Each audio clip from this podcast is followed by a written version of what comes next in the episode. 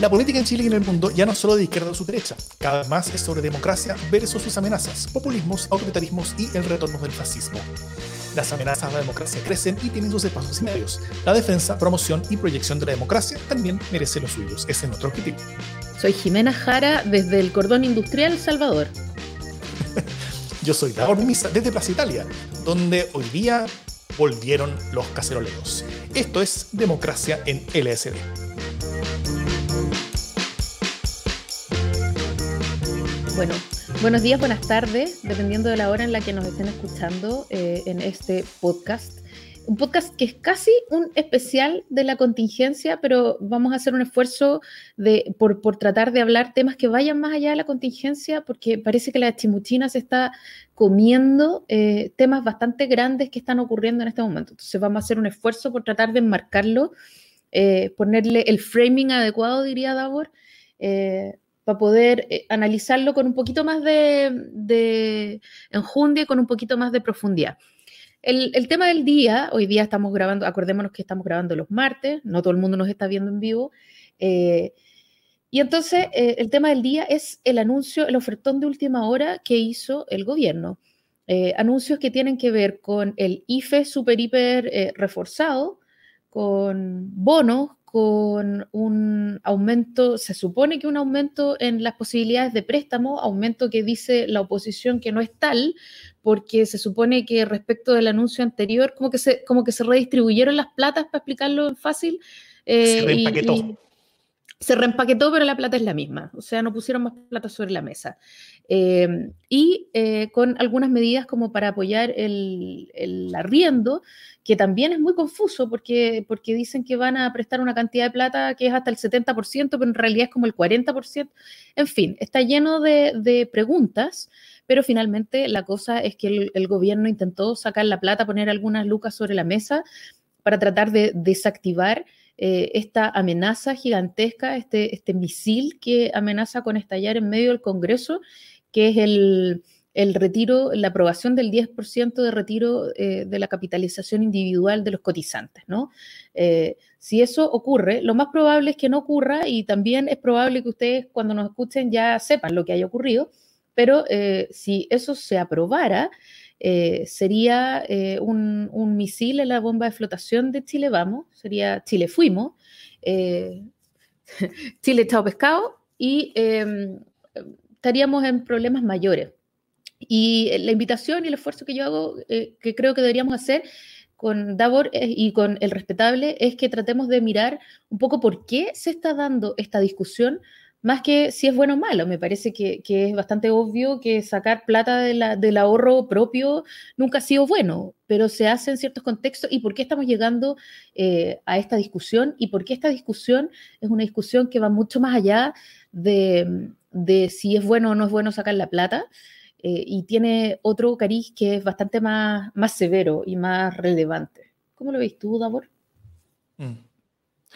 Sí, bueno, eh, evidentemente por la, por la simple razón de que, de que la mayoría de quienes nos escuchen el, el, podcast lo van a escuchar después de que la Cámara de Diputados haya votado, y nosotros estamos grabando esto antes de, la Cámara, de, que, de que la Cámara de Diputados haya votado, entonces tenemos que verlo más de lo general, más que, más que estar como, como, como calentando esa pelea que, que, yo creo que todo el mundo ya está haciendo eso a esta hora. Eh, de hecho, bueno, hubo caceroleos en muchas partes de, Santiago. Hay barricadas grandes. Hay, hay, hay un alcalde de, un sector popular al, cual yo le leo diciendo que hay más barricadas a esta hora de lo que jamás hubo en octubre en Santiago.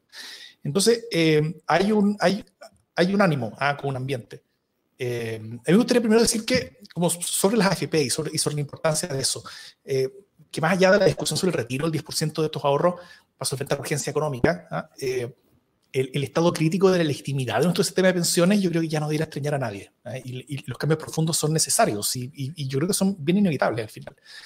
Eh, pero hay, un problema, que es que ni las reformas más, tímidas en el último tiempo han sido posibles por una cierta dinámica que ya se ha vuelto más o menos familiar. Eh, el mundo de la AFP, o que está a favor de la AFP y que las defiende y que trabaja en ellas y que, qué sé yo, y, los sectores políticos afines a ellas también, llevan años declarando que hoy aprobarían la reforma del año anterior. Eh, eso lo dijo Mario Desbordes hoy día, Marte, eso lo dijo hace un par de días el mismo gerente de la AFP, o la reforma de Bachelet parece que no era tan mala. Mira, esta, esta reforma de pensiones como que, como que tenían y a, la, que yo puse como que no era, no era tan terrible y, lo dicen hoy día, ¿no es cierto? Eh, eh, entonces, dicen hoy que aprobarían la reforma anterior, a la que entonces se pusieron con uñas y dientes, diciendo que sería el fin del, el fin del mundo, mientras se oponen a la reforma de este año con uñas y dientes, diciendo que va a ser el fin del mundo. ¿ah? Y, la, y, la dinámica en la que lleva este camino eh, es que lleva a, propuestas crecientemente más duras, crecientemente más fuertes, crecientemente más, duras, una de las cuales tarde o temprano va a ser aprobada. Entonces, cada ciclo de, como de propuesta, rechazo, de protesta social, eleva finalmente los costos políticos de, de, tener esta orden. Entonces, la, la, la, inacción gubernamental y la falta de coraje político construyen un camino, y, y, con esto yo, yo, no, yo no lo centro, en, centro solamente en Piñera, sino que viene algo. Hubo una reforma importante en el primer gobierno de Michelle Bachelet, pero fuera de eso no ha habido nada más desde que se creó la AFP. Eh, y han, habido muchos intentos, es cierto. Y, estos últimos gobiernos han, habido intentos en todos estos gobiernos, pero no ha pasado básicamente nada. Entonces, eh, cada, esta, toda esta como inacción gubernamental o falta de coraje político construyen este camino que lleva a que el ya inevitable reemplazo del sistema de pensiones no sea por uno mejor, sino que eventualmente sea por uno reparto, tal vez, ¿ah? que, que, que, no es lo ideal, o sea, eh, por, por decirlo suavemente. Y esto ha sido acelerado por la propuesta del retiro del 10% de los ahorros. Independiente del destino que tenga esa idea, ¿ah? si es que se aprueba o se rechaza, la AFP están aún más fritas que antes. Entonces, dicho en fácil, yo diría que las AFP son un, fiambre, son un fiambre hoy día y están enterradas bajo una montaña de gladiolos. O sea, eso, eso es como el, el, resumen de, de, la, situación. Y si se siguen defendiendo, vamos a terminar con un sistema aún peor. ¿ah? Entonces, si, eh, si somos capaces de reformar esto más o menos sensatamente, vamos a poder terminar con algo eh, mejor, yo creo, mucho mejor incluso podemos terminar. El proyecto actualmente en el Congreso indica un camino gradual hacia adelante, yo creo que para tener algo mejor. Eh, y, y yo creo que todos estos caceroleos que hemos estado escuchando eh, han sido como que muestran un poco eh, hacia dónde va la cosa, ¿no es cierto? Eh, hay, hay, mucha fuerza social en, torno a este proyecto. El, el, gobierno yo creo que puede estar en el piso, los partidos están medio moribundos, pero la democracia yo creo que está más viva que nunca y se escucha en la calle, se escucha con las personas que están protestando y opinando en la noche en sus casas sobre una discusión de una propuesta política pública que ser votada mañana en, en la Cámara de Diputados como, y, es como, como la mitad del proceso como de aprobación. Entonces, eh, la, la, relación que tiene esto emocionalmente para las personas es muy fuerte y muy dura. ¿ah? Y, eso habla también de, de, las ganas y la bronca que las personas le tienen, que le tienen como toda esta mezcla. Por un lado, a la AFP, que, que, que, lo han visto que lo han hecho mal, por otro lado, a las pensiones en general, por otro lado, a la clase política en general, al presidente en particular. Eh, eh, y, creo que pase lo que pase mañana, el gobierno pierde, en cualquier escenario. Entonces, si se aprueba, además de aprobarse una política pública que dista de ser óptima claramente, se derrumba por la fuerza un pilar simbólico y cultural eh, de todo lo que cree como el sector que hoy está gobernando. Entonces, eso sería una, una, una, derrota como potentísima y fuerte para ellos personalmente. Y si se rechaza, se habrá rechazado un proyecto con más de 75% de aprobación en la ciudadanía, lo que va a generar mucha bronca y prácticamente asegura también un nuevo estallido. Eh, quizás si se aprueba el, estallido va igual, quizás, pero, pero, pero si se rechaza yo creo que es bien difícil evitarlo. Eh, apenas podemos hacer en otras casas, sino antes. O sea, de hecho, hoy ya hay personas movilizadas en la calle afuera. Entonces, yo, diría que la ciudadanía quiere un, acto, de sacrificio de parte de esta élite político-económica. ¿ah? Y, si la clase política no lo hace, lo van a, hacer, lo van a querer hacer ellos solos, después, creo. Sí, yo creo que... Eh creo que también una cosa que no, no agrega nada es que, no sé si se fijaron, te fijaste en la ofensiva de la prensa este fin de semana. o sea, era una, increíble. Era una cuestión así increíble como estaban de alineado. Eh, yo me tomé la molestia de mirar la tercera entera y, y, te digo que sin la columna, o sea, si no es por la columna de Daniel Matamalas que pone como un matiz en esta conversación y pone un poco de sentido común, eh, es todo un monólogo, o sea, están todos hablando de, cómo la gente increíblemente no tiene sentido, está arrojándose al vacío, eh, está quemándose en la hoguera, está sacrificando sus ahorros.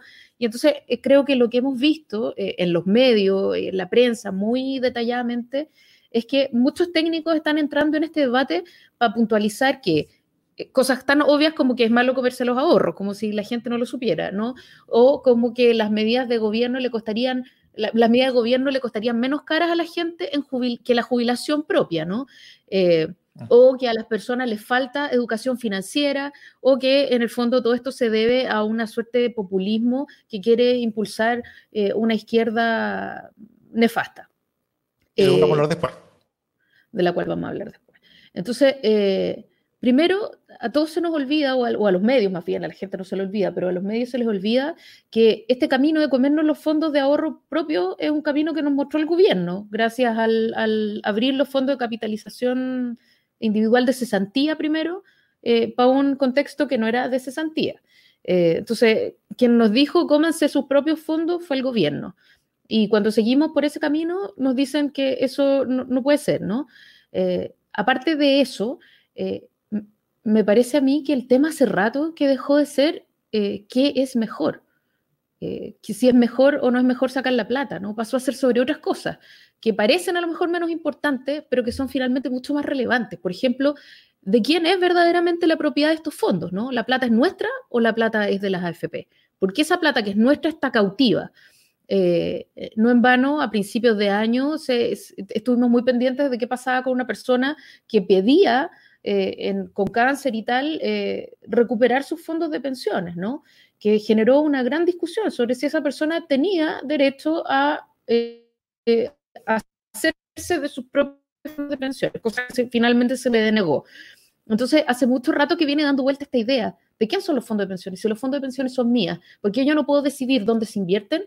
Porque yo no, lo único que puedo decidir es en qué caja de ellos voy a poner yo mi plata es una cuestión que ya no resiste análisis, ¿no? Eh, entonces, la, discusión hoy día no es quién es mejor, ¿no? Eh, hoy día es quién es el propietario de esa plata.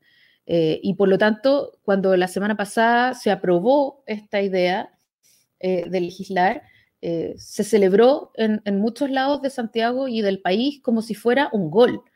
¿Por qué es un gol? Porque es un gol de alguna manera ideológico el que está, la gente está metiendo, más allá de que estén hipotecando su propio futuro. O sea, los chilenos y las chilenas se dan cuenta de que mucho rato tienen el, futuro hipotecado, por eso salieron en octubre a las calles, ¿no? Las pensiones ya son miserables. Entonces, 10 lucas más miserables, 20 lucas más miserables, harán una diferencia en el delta que les tenga que poner el Estado. Pero, pero la miseria de las pensiones ya está asegurada con este sistema. Entonces es súper importante hacer ese gesto. Y por otro lado, eh, algo que no se ha logrado, no solo reformar eh, el, modo del sistema de pensiones, o sea, recordemos cuánto le costó eh, a Bachelet 1 tratar de, hacer este cambio que finalmente se hizo por la vía de solo poner más plata e instalar un pilar solidario que le costaba solo plata al Estado, para la gente que no tenía pensiones, ni un peso a las AFP, eh, y cuando se, trató de instalar la idea de una FP estatal, las dos veces que se ha tratado de instalar la idea de una FP estatal, eh, estalló por los aires, eso era un escándalo, o sea, la idea de instalar una competencia solamente era eh, un escándalo. Entonces, no hubo manera tampoco de, reformar esta cuestión por la buena. Y, y, lo otro que pasa es que las AFP sin duda pueden generar rentabilidad. O sea, si yo hoy día deposito 10 y la FP me, genera 15, bueno, está bien, está generando rentabilidad con la plata que reciben. Pero el problema es que son súper buenas, me decía ayer un amigo, las FP son buenas administrando, pero pésimas pensionando. Eh, y, en el fondo la misión que recibieron era pensionar a la gente decentemente. Y esa misión fracasaron estrepitosamente. Eh, y no lo quieren ver y tampoco quieren abrirse a otras soluciones que les hagan disminuir sus propias rentabilidades. Entonces, la gente está hasta acá, está hasta acá con las FP, con el gobierno y con los políticos que están en el Congreso. Entonces, el drama es que hoy día no importa nada de lo que diga ninguna de estas instituciones, y esto tiene que ver con el debate que vamos a abrir después, hoy día no importa nada lo que se diga de las instituciones. La gente necesita de alguna manera cobrarse, ¿no? Y no es, no es mera sangre por sangre, sino que hay, una cuestión simbólica ahí que no ha sido suficientemente mirada, creo yo, y que redefine eh, las formas en que vamos a hacer política en el futuro y redefine también eh, qué es lo político, ¿no? Cómo entran las instituciones en esto y entonces es una discusión súper grande la que se viene. A mí me parece que esta discusión no es solo sobre las AFP.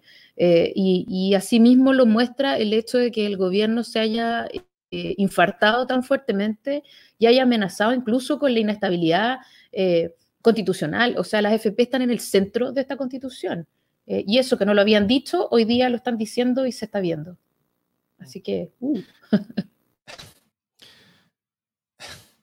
Bueno, creo que estamos más o menos claros de que, de que no tendríamos estas discusiones, sobre todo a este nivel y a esta magnitud, si es que las AFP hubieran funcionado, ¿no es cierto? O sea, si, tuviéramos pensiones que hubieran estado al, al, nivel de las promesas iniciales del sistema, probablemente no estaríamos eh, eh, con una crisis gigantesca. Eh, tal vez algunas personas igual estarían diciendo que, que, el, que, el sistema es, es, es ideológicamente malo y debería ser distinto, pero, pero no habríamos tenido un caceroleo hoy día, no, no tendríamos ideas como esta, eh, que son efectivamente dañinas para las personas de, de, de sacar un, un, un porcentaje de, de, sus ahorros para poder sobrevivir. Eh, ahora, eso en el contexto de que de que estamos en un nivel donde todas las opciones son dañinas. ¿ah? Entonces hay, hay, discusión sobre qué cosas son más dañinas que otras y, esto es dañino por algunas razones y otras cosas son dañinas por otras razones. La, la, propuesta para las PYM, eh, para la clase media que hizo hoy día el, gobierno es una propuesta que es, eh, que es en algunos elementos regresiva. Entonces también es dañina en otras cosas. O sea, es una propuesta que va a aumentar la desigualdad. Pero eh, en, en, las condiciones en, las que estamos actualmente hay que mamarse un poquito todas las cosas. Hay que, hay, hay que ser eh, para, para, para, poder sobrevivir finalmente. O sea, si nos, si, si nos quedamos solamente con, la, con el set de políticas públicas que están autorizadas como por el, como por el, el, el, grupito ínfimo como de, de, de, personas que define qué cosa es lo, es lo económicamente sensato y qué cosa no, ya, nos, ya, ya terminamos esa política hace un rato. O sea, ya, ya hicimos todo lo que podíamos hacer, ahora, ahora, ahora tenemos que cruzar las fronteras para hacer muchas otras cosas adicionales. Eh, bueno, entonces, con, con, el tema de, la, de las pensiones y la AFP, está esta bronca, ¿no es cierto? Está esta, esta, esta, esta rabia sistémica que no es solamente culpa de la AFP, obviamente, eh, eh, pero, pero sí las AFP tuvieron, eh, tuvieron yo creo que una, mal, una mala concepción de su propio rol en la sociedad desde el principio. Ellas creyeron que eran empresas financieras. Y no eran, pues eran, empresas de, de, seguridad social y no lo entendieron así. Eh, entonces, al final, no hicieron a tiempo lo que ellas debieron haber hecho, que era haber, haberse convertido en los principales como baluartes del interés del cotizante y, y, y ser ellas mismas las que estuvieron presionando el poder político para hacer las reformas que permitieran un, un, un aumento de las cotizaciones que, que, que, derivaran en pensiones mejores. Pero simplemente ellos dijeron, no, nosotros, esos problemas del, del sistema político y, nosotros, y nuestra vida simplemente administrar la plata. Bueno, esa equivocación con respecto a cuál era el rol en la sociedad que las mató. Solamente eso. Y eso creo que justifica también su muerte y justifica que, que, sean reemplazadas por otra cosa. Eh, hay, hay, muchos modelos por que pueden ser reemplazadas y hay, y, y hay, algunos que son más sensatos, algunos que son más baratos incluso. Hay, hay algunos que, que, pueden rentar tanto, tanto mejor que ellas y que, y que, van a eh, eh, costar mucho menos. Y hay varios de esos dando vuelta. pronto voy a publicar una, espero una, una columna al respecto también. pero pero, pero también, por supuesto, la, responsabilidad también del sistema político que, que, no hizo nada por mucho tiempo, porque todas estas decisiones son caras y complejas, ¿no es cierto? O sea, la, la, las principales recomendaciones de, tanto la Comisión Marcel primero como la Comisión Bravo después, o no sé, o no sé si el orden fue al revés, eran justamente de, eh, de, aumentar las cotizaciones, de aumentar el, los, los, los, años laborales de las personas. Eh, y, todas esas cosas son caras políticamente. O sea, aumentar la cotización implica bajar el sueldo a las personas. Hoy, hoy, lo que hace el proyecto actualmente el Congreso es aumentar las cotizaciones. Claro, dice que, que la plata viene del empleador, pero, pero esa plata que, que finalmente, que, si bien no toda, pero buena parte de ella, va a venir del, del, del empleado al, al, final. O sea, eh, si, el, si, al empleador le suben un 6% el, el, el, peso en el salario que tiene que estar pagando para estas cotizaciones adicionales, eh, al final es un 6% que va a ser absorbido por futuras eh, alzas de salarios que van a ser menores en los siguientes años para el trabajador. Entonces al final el trabajador lo paga igual. Y, y, así se entiende. Pero, pero son cosas caras por eso mismo. Y el, el aumentar la edad de jubilación, ahí, ahí, ahí, sí que son cosas caras y complejas. Y en particular para, para el caso de las mujeres, que hoy día, que hoy día trabajan menos años, tienen menor empleabilidad, tienen más lagunas y cotizan menos años también. Entonces no... Y viven más, vivimos más. Y viven más tiempo, y viven más, claro. Entonces es un sistema totalmente construido para cagarse a las mujeres, es una cosa increíble. Bueno, eh, con todo eso, yo, última cosa sobre este tema, me, me, me gustaría tal vez poner el foco en, eh, en, en, cómo se ha vendido esto, ¿ah? como, como, como este, este, esta idea, y, y, yo, la, yo la relaciono tal vez con con, esta, imagen del presidente hablándole a los presidentes de, los partidos y de las bancadas del, Congreso, así como solo en esta cuestión donde él personalizó todo este costo. ¿ah? Y, hoy, hoy martes hubo una, nota en la tercera PM, yo creo que, muy buena y bien interesante, en, la que hablaba sobre por qué fue toda esta imagen, ¿ah? por qué fue esta imagen como de Piñera eh, frente a, por, qué Piñera personaliza esto. Y yo creo que esto habla también de como los perdidos que están, ¿ah? porque todas estas ideas que me imagino que son de Piñera junto con la Roulette con el segundo piso, eh, como que muestran algo, algo bien, bien, bien complejo sobre, como el, el, sobre, sobre qué están pensando. Y, y, me gustaría como, como resaltar dos, dos pedazos de, de, esa nota. Primero dicen, en Palacio dicen que la figura de Piñera une al bloque. En un escenario en que Chile Vamos, particularmente desde la UDI, han apuntado a un déficit en la construcción política enfocado los, enfocando los cuestionamientos en el titular del Interior Gonzalo Blumel. Entonces, yo creo que es impresionante el, análisis superficial que están haciendo, diciendo que, que, dado que la crítica va para Blumel, eso significa que Piñera es el que une.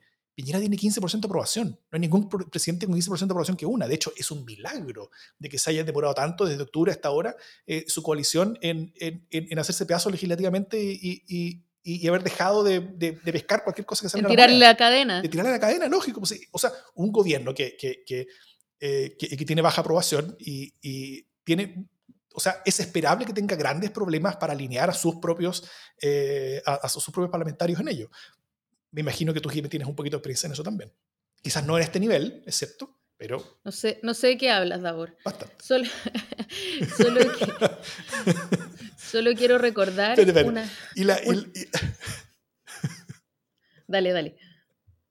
No, que, el, que el segundo párrafo es, en la moneda hay un punto en el que coincide la mayoría, sea cual sea el resultado que se produzca en la Cámara, el comité político queda debilitado. Entonces dice, en el escenario en que se rechaza el proyecto, el protagonismo que asume Piñera, graficado en una fotografía difundida por el presidente, por la presidencia, y, en las gestiones en las que él se involucrará personalmente, le permitirá al mandatario anotarse una victoria.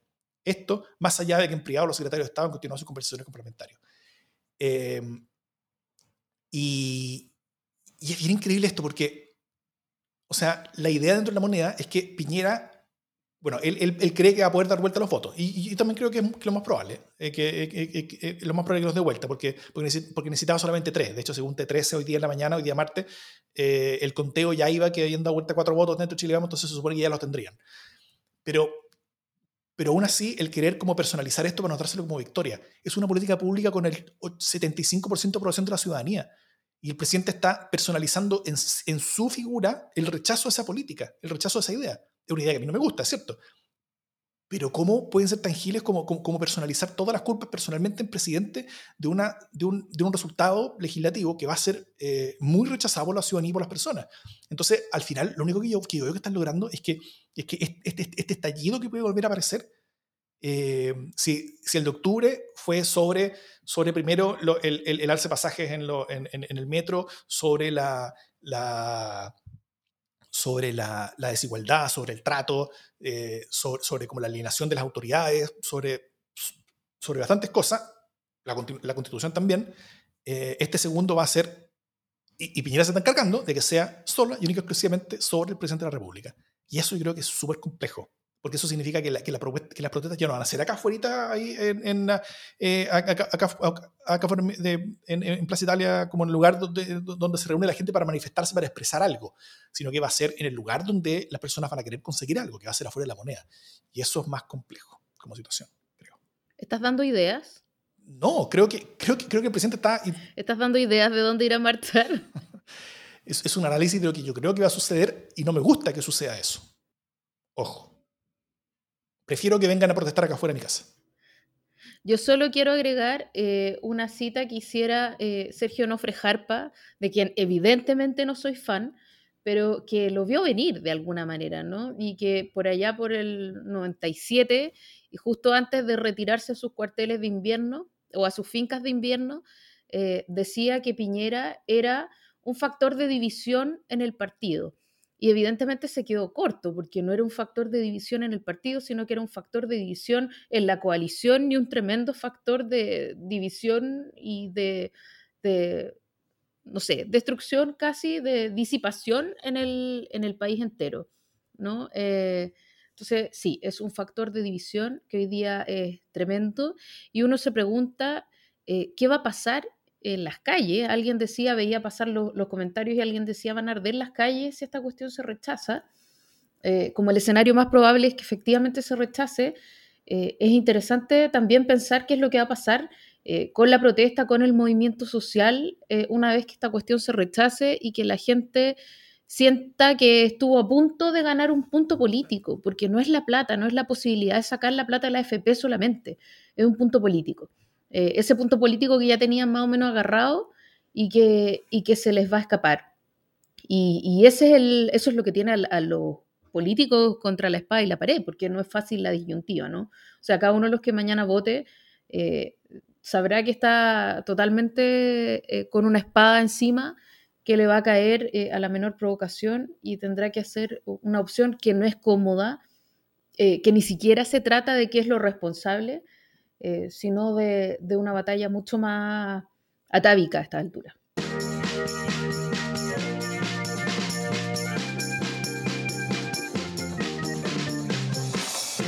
al tema, eh, solo recordar que Pia Mundaka no está hoy día con nosotros, está salvando la República, como muchas veces lo hace, eh, desde, desde espacio público.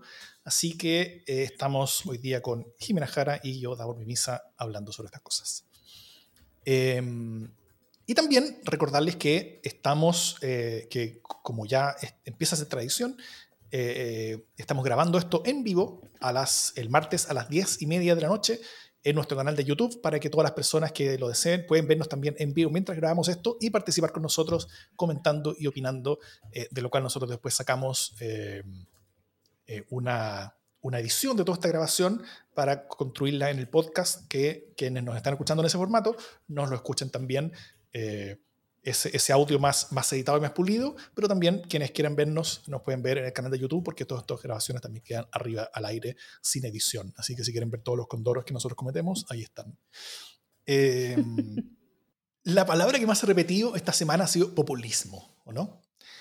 Eh, es difícil de definirlo, ya hay un montón de libros al, al, respecto. Se entiende más o menos como una forma de gobierno, aquella donde el gobernante busca conectarse de forma directa con el electorado, eh, o con el pueblo, digamos, sin intermediarios, ¿ah? y muchas veces manipulando a ese, ese, pueblo para buscar y acumular poder.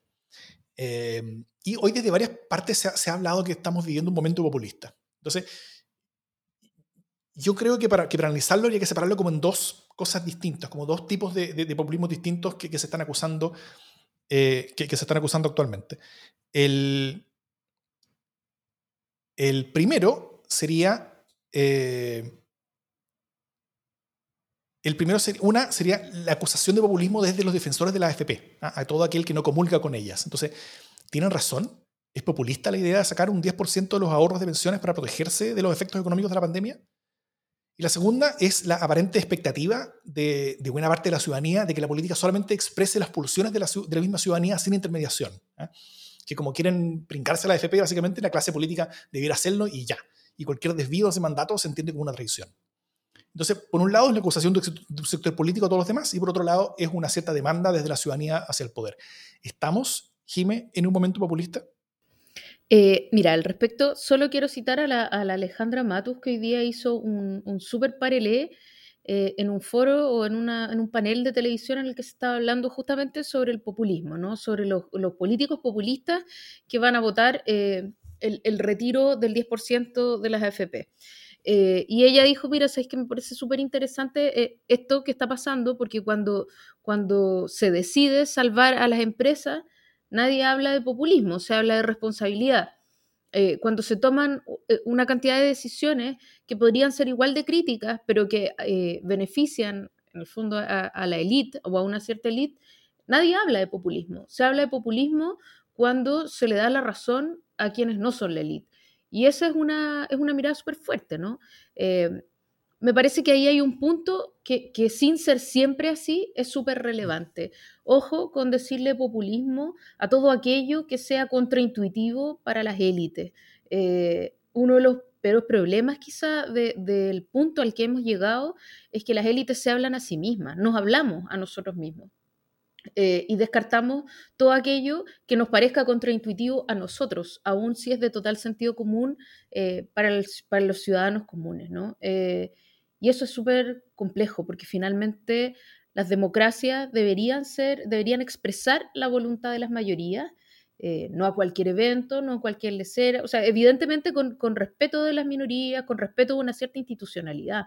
Entonces, me parece que alivianar el concepto a, decirle populismo a cualquier cosa que sea contraintuitiva para la élite, eh, es minimizar el efecto y además es súper nocivo para la democracia, porque la democracia necesita que de, tanto en tanto se, remezcan eh, los cimientos sobre los cuales está parada la élite para que tenga que avanzar. Si no, la, democracia no seguiría avanzando. Entonces, eh, lo único que produce este tipo de cosas es la elitización o una mayor elitización de la que ya tiene la política.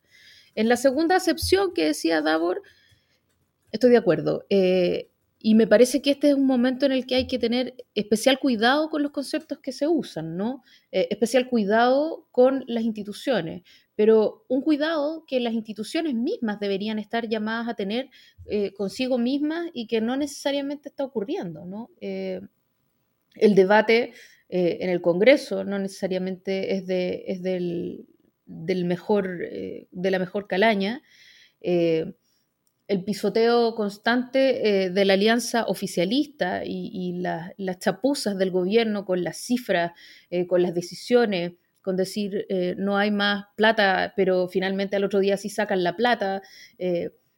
todo eso parece un juego con los destinos de la gente que es demasiado irritante y, que, y que eso sí huele a poca seriedad, huele a gobernar por las encuestas y huele a ser empujados por el miedo.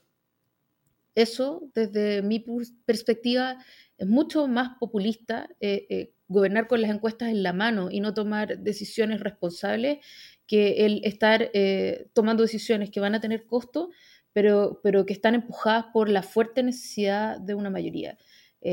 y volviendo al tema anterior, que era el del retiro de las AFP, sin duda que es complejo el punto al que hemos llegado tener que retirar nuestros propios ahorros. Pero hemos llegado a este punto justamente porque no hemos sido capaces de generar los consensos necesarios para establecer eh, un pacto de protección social de, amplia protección en un contexto que es de emergencia. Eh, y eso, eso se debe también a la debilidad de las instituciones. ¿no? Eh, todas las instituciones, sabiéndose desacreditadas, tratan de hacerle el amén a las multitudes. Y aquí yo haría una distinción entre mayorías y multitudes, ¿no? Eh, como no me quiero meter en un tema muy latero ni, semántico sobre el discernimiento, ni sobre la ciudadanía, ni sobre, ni sobre la conciencia, ni nada, pero, pero finalmente eh, gobernar según pulsiones es, una, es, no gobernar. Eh, y, no es eso lo que se le está pidiendo a quien administra un Estado. Se le está pidiendo más que la pulsión de una multitud en un momento determinado. Por supuesto que las mayorías tienen el derecho también de voltear a ese gobierno si les parece, pero, pero es necesaria una seriedad mayor que la que hoy día estamos viendo. Ahora, ¿por dónde se aborda cuando tienes tal descrédito? Eh, y ahí viene un, adelanto de mi, de mi, buena noticia hoy día. Eh, la respuesta podría estar en octubre eh, y en la conversación constitucional. Sobre, sobre la primera eh, acepción a este populismo que, que, tiene que ver con, con la, con desde este, como, como, esta élite eh, como de derecha gremialista, slash neoliberal, slash Chicago, slash como, como economía, ¿ah? porque, porque una cosa es, es, decir que esta idea es una idea mala. Y está bien, y yo creo que hay buenas razones para decir eso. Eh, pero otra cosa es, decir que promoverla es populismo. Hay, hay, un estudio del Banco Mundial, por ejemplo, que, eh, que, analiza todos los mecanismos que existen en el mundo sobre eh, eh, acerca de sacar plata de las pensiones para distintos efectos.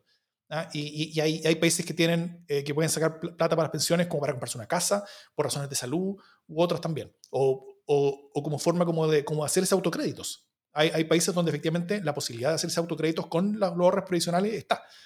Eh, y solamente quiero, quiero, mencionar algunos de los países donde eh, sí hay acceso. Por ejemplo, Singapur, Dinamarca, eh, Suiza, Australia, México, bueno, Nueva Zelanda y Estados Unidos. Esos son algunos de los países en, los cuales existe algún mecanismo para poder acceder a los ahorros de pensiones durante la vida, digamos, por, por, distintas razones.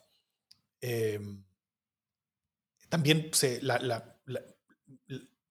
esta misma derecha, o sea, hace, hace hartos años, el, el, 2002, eh, propuso, hubo un grupo de diputados que propuso, no una, sino que un par de veces, eh, acceder a los ahorros de pensiones a un 10%, a un porcentaje, qué sé yo, como un pie para comprarse una casa durante la vida laboral de la persona. cosa que también existe en otros países.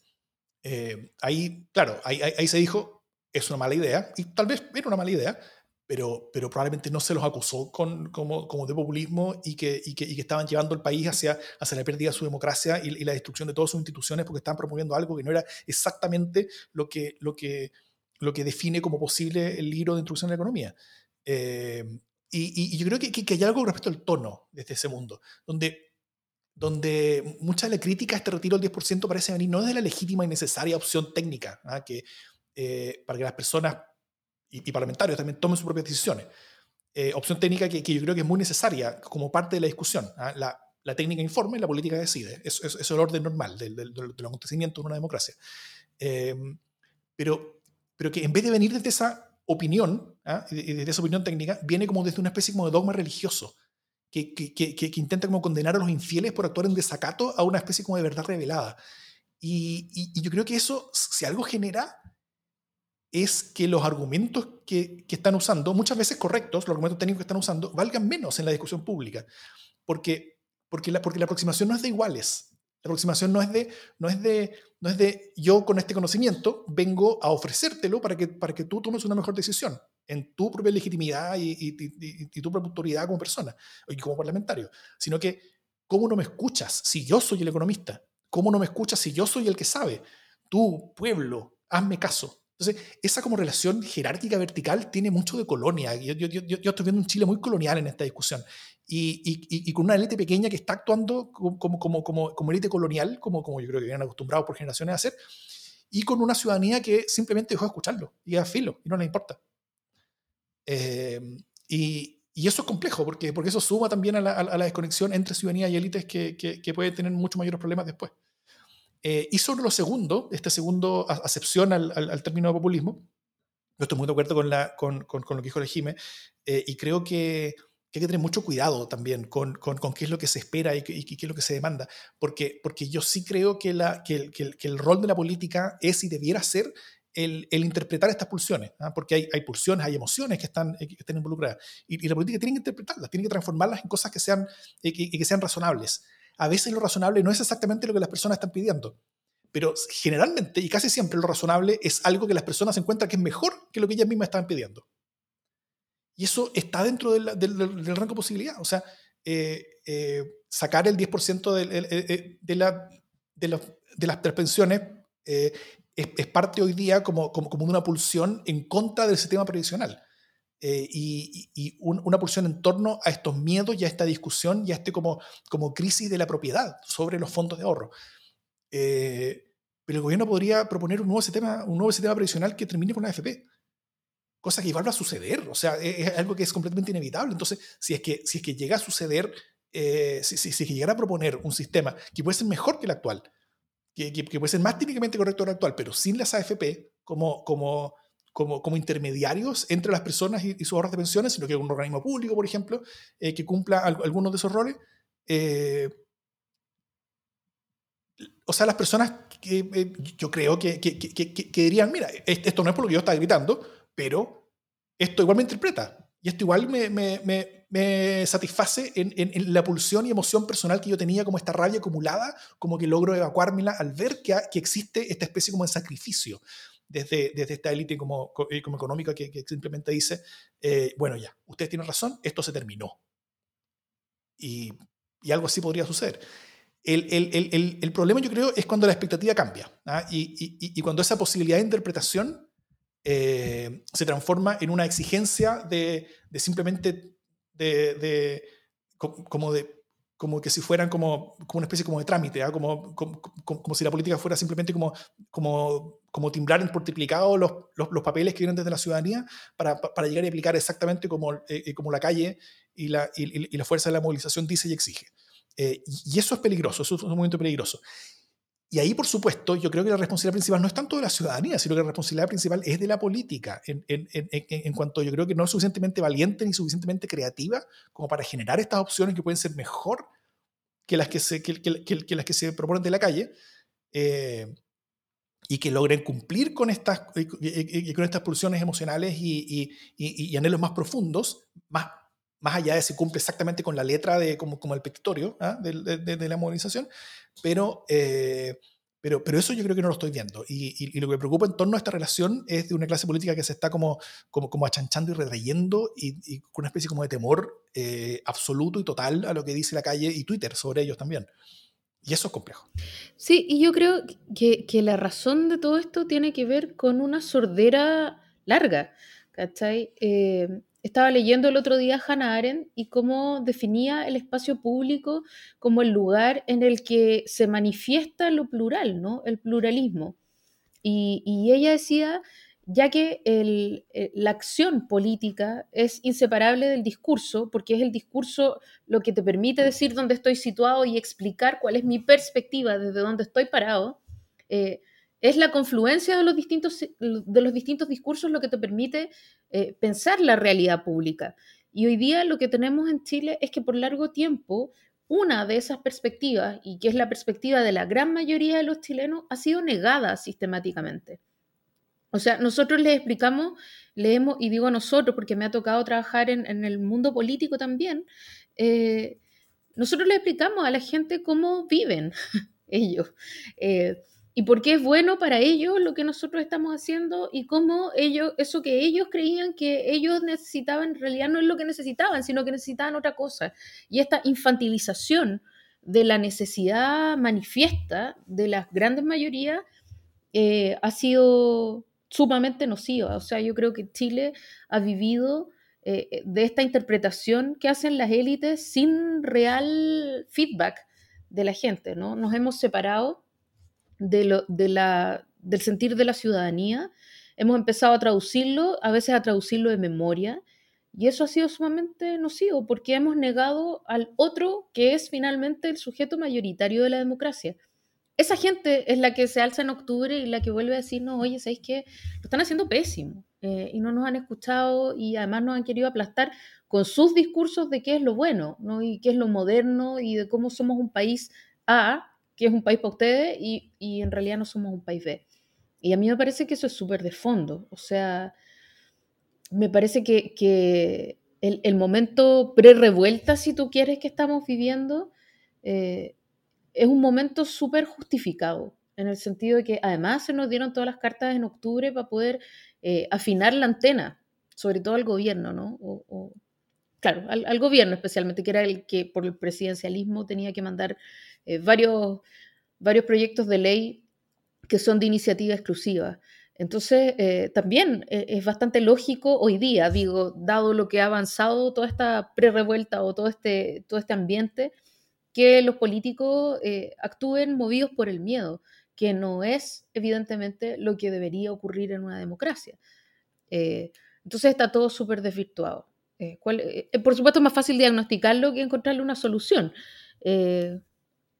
y en eso estamos todos. Mañana vamos a ver si nos encontramos en la calle o, o nos encontramos en la conversa.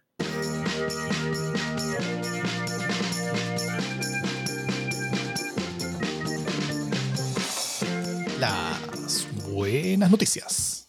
Tengo buena noticia. Excelente. Tengo buena noticia. Y tiene que ver con que como las cifras han estado bajando, eh, hoy día conversábamos acá en la casa que, las cifras del COVID van bajando y eso van, va acercando la perspectiva de que el plebiscito se haga finalmente en octubre, algo que ha estado en entredicho, por supuesto, desde el día uno para la derecha. Sí, claro. Eh, y que hemos mirado con preocupación todo lo que sí queremos que se haga el plebiscito pero como las cifras van bajando, se sube la expectativa de que podamos hacer ese plebiscito y por fin concretar este cambio que, Chile pide a grito, literalmente, eh, pero también simbólicamente. O sea, lo necesitamos, nuestra democracia lo necesita, porque si no, las cosas que se pueden estar levantando, uy, uy, uy, mamita mía. Mm. Así que muy buena noticia.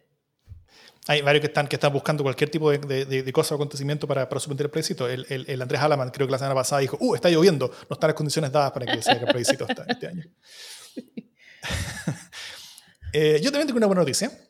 Eh, y para quienes tengan acceso, no estoy seguro si, si, si es acceso libre o no, pero eh, el New Yorker acaba de sacar un especial en su web que se llama El futuro de la democracia.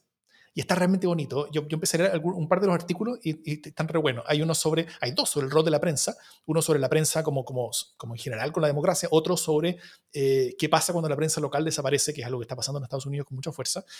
Eh, otros, otro artículo sobre la seguridad y secretos en las elecciones, hay otro sobre la participación electoral de las personas que están cumpliendo penas de cárcel, que también es un temazo. Eh, sobre la posibilidad de la política sin políticos, dice una por ahí, eh, que es sobre la idea de la representación por sorteo, que es una idea que, como en, los, en algunos de los círculos más freaks eh, de, politólogos tiene, tiene ciertos defensores. Yo, yo llevo como 10 años discutiendo en contra de esa idea. Hay otras que me gustan más, pero igual eso puede tener algún rol en algunas cosas. Sobre los esfuerzos por salvar también la democracia en los años 30 y si podemos hacerlo hoy también, como algo, más de historia con respecto a un momento que por suerte tiene muchas diferencias, pero tiene algunas similitudes, lamentablemente, con, los tiempos que vivimos hoy día. Y también sobre los debates actuales eh, en torno a la libertad de expresión, que yo creo que están muy buenos. Hoy día, de hecho, eh, renunció una, una, eh, una editora del New York Times, el New York Times tiene muchos editores, y, una editora que, que, que, se, que se considera a sí mismo como centrista políticamente, renunció con una carta tremenda diciendo que, que, ella que era como que, había sido como víctima de bullying y ataques permanentes por ser centrista, porque ella no, eh, no correspondía siempre como esta idea súper monolítica como una cultura progresista y, y más como, como como de izquierda que ella acusaba que, que predominaba en ese diario. Y, y, es una discusión que se ha tenido también en, otras áreas. Bueno, eh, eh, recomiendo este especial. No en Chile, probablemente. Ah, también en Chile, lógico. en Chile es difícil que un diario, eh, por lo menos un diario que genere plata, sea tan de, izquierda, ¿no? Ah. Y sobre todo que haga bullying de izquierda. No, eso sí, no, claro. No, pero digo que, que en Chile también se ha, se ha, dado esta discusión sobre, sobre sobre la libertad de expresión y, por ejemplo, cuál es el límite, porque tiene que haber algún tipo de límite, de donde la crítica de la, ciudadanía o de las personas se transforma en algo que puede estar amenazando como, eh, como los empleos o, intentando como, como, eh, como cooptar ciertas opiniones de algunas personas. Entonces hay, hay, hay, algunos que se, han, que se han puesto en esa vereda. Eh, como criticando. Y también hay otros que dicen que esa, que esa crítica es, es, simplemente como, como, como, como una élite que, que, está acostumbrada a que nadie le, le, responda a las cosas que dicen y hoy que las personas tienen redes sociales y pueden dirigirse a ellos directamente a, a, manifestarles desde su, desde su odio, aberración o rechazo. Eh, entonces, esta élite como que, como que cree que, que, lo están censurando cuando no es así. Ahora, hay, hay, hay actos que, que, sí son censuras. hay personas que han perdido la pega, hay personas que, que, se les ha impedido hacer ciertas cosas, pero hay un límite. Entonces, dibujar exactamente ese límite no es, no es claro que sea el mismo para todos y, y, esa es una discusión que está hoy muy candente en todo el mundo. Pero la buena noticia es ese especial. Eh, a mí me encantan estos especiales sobre la democracia. Hubo uno gigantesco por, The Atlantic, no sé si el año pasado o el antepasado. Hubo otro también por el New York Times, maravilloso. Eh, y ahora en este, este de New Yorker creo que es, es muy bueno. Esa es mi buena noticia. Cuyo título, cuyo título tributa además a uno de los grandes teóricos de la democracia, que es Norberto Bobbio, ¿no? que escribió eh, hace un par de décadas El futuro de la democracia. Así es. Entonces no podemos eh, eh, aclamar la originalidad del título de este especial del New Yorker, pero sí aclamaremos el contenido. Está bien, está bien, es un tremendo teórico, así que teórico. Así es. Ah, y, como bien nos recuerda Sebastián Salazar, como estamos en vivo grabando todo esto, entonces tenemos los comentarios de todas las personas que, eh, que nos escriben, como bien nos recuerda Sebastián Salazar, hay una polémica grande con respecto a una demanda a a, a Mochiati, no sé exactamente cuál de los Mochiati, creo, que es Nivaldo, eh, en torno a este tema. Y, y, buena parte como de como estos grupúsculos de ultraderecha eh, dura desde YouTube y desde las redes sociales se han, han, tomado esto como bandera y están como defendiendo a Mochiati porque es un ataque a la libre expresión y qué sé yo. Es, una cosa muy curiosa todo ese, todo ese caso, pero, eh, pero, pero hay que verlo bien, a ver si es que es complejo o no. Alguien dice, subió el cobre, Eduardo Villarado también como noticia, excepto, eso siempre es una, buena noticia. Lamentablemente es una noticia demasiado buena para Chile porque eso habla sobre nuestra monoproducción y sobre otros problemas grandes que tenemos. Pero eso. ¿Otra cosa para terminar, Jiménez? No, nada más, ya que subió el cobre, a lo mejor mañana suben también las ofertas del gobierno, así que ahí podemos cruzar los dedos. Quizá eso determine más el, el futuro de la votación del miércoles. Muy bien. Con eso, gracias por acompañarnos, a todos quienes nos han, nos han visto en vivo, las, varias decenas de personas que han estado en vivo aquí y gracias también a las, los centenares de personas que nos están escuchando por, el podcast. Hemos tenido un público que cada vez más fiel, una comunidad que se está armando. Estamos muy contentos por eso, ha ido creciendo. Eh, si, si, todos ustedes se, preguntan qué cosas pueden hacer por nosotros, por este pequeño esfuerzo que nosotros hacemos todas las semanas por entregarles algo de, como de, como, de contenido sobre, sobre la democracia e, intentar eh, eh, conversar con una perspectiva, ojalá especial y original sobre la contingencia, si hay algo que pueden hacer por nosotros es contarle a otras personas sobre este podcast y nos ayuden a crecer.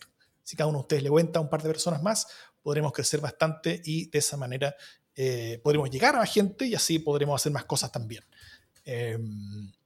Estamos creciendo, pero nos gustaría hacerlo más rápido, así que eh, se agradece a todos ustedes si nos dan una mano con eso. Recomiéndennos. Dicho eso, esto es Democracia en LSD.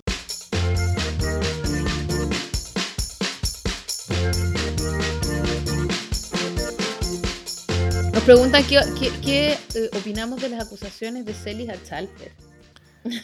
ah, una polémica bien, bien, bien piruja, la verdad, donde Celis como que acusó que Chalper estaba, estaba como, como, como siendo como el niño de los mandados de ciertos ministros y, y, eh, ofreciéndoles a, diputados desde, desde que puedan meter gente en cargos públicos, hacia eventuales pegas después, hacia apoyos para sus campañas, financiamiento, gente que se iba a pegar a ellos que, tienen alta votación, para ayudarlos a ser reelegidos, eh, eh, todo eso. Sí, es piruja, porque además como que, como que Celis entró al set o, al Zoom con ganas de denunciar a Chalper todo el rato, pues, como que estaba esperando que le tiraran la lengua para escupir el nombre y además aprovechó de escupir a la pasada el nombre de la, de la Araceli, Araceli se llama, Leuquén. Eh, así que sí, fue, entró para acusarlo y, lo hizo. Así que así están las cosas. Sí, bueno, no es nada nuevo, ¿ah? Eh, si no pregúntenle al senador Bianchi.